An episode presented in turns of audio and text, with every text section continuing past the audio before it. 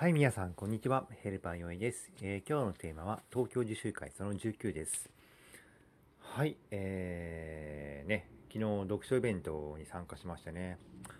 あの、もともと私本が好きでね、あの、いろんな本読んでたんですけど、やっぱりね、どうしても自分の好みの本を選択して読むことが多いんで、ああいた会に参加してね、皆さんどんな本を読んでるかっていうのはね、本当あの、興味があって参加しましたね。本当自分がね、読まない本、あの、茶道に関する本とか、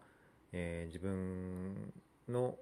あまりタッチしない勉強法の本とかをね、まあ紹介していただいてね、そういうのをぜひね、えー読みますね。やっぱり自分だけのね、あの、視点で見るとね、意識固まっちゃうんで、そういったいろんな人が紹介していただける本はね、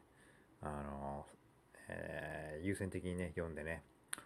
いろいろ思考をミックスしたいと思います。はい、ではまた明日失礼します。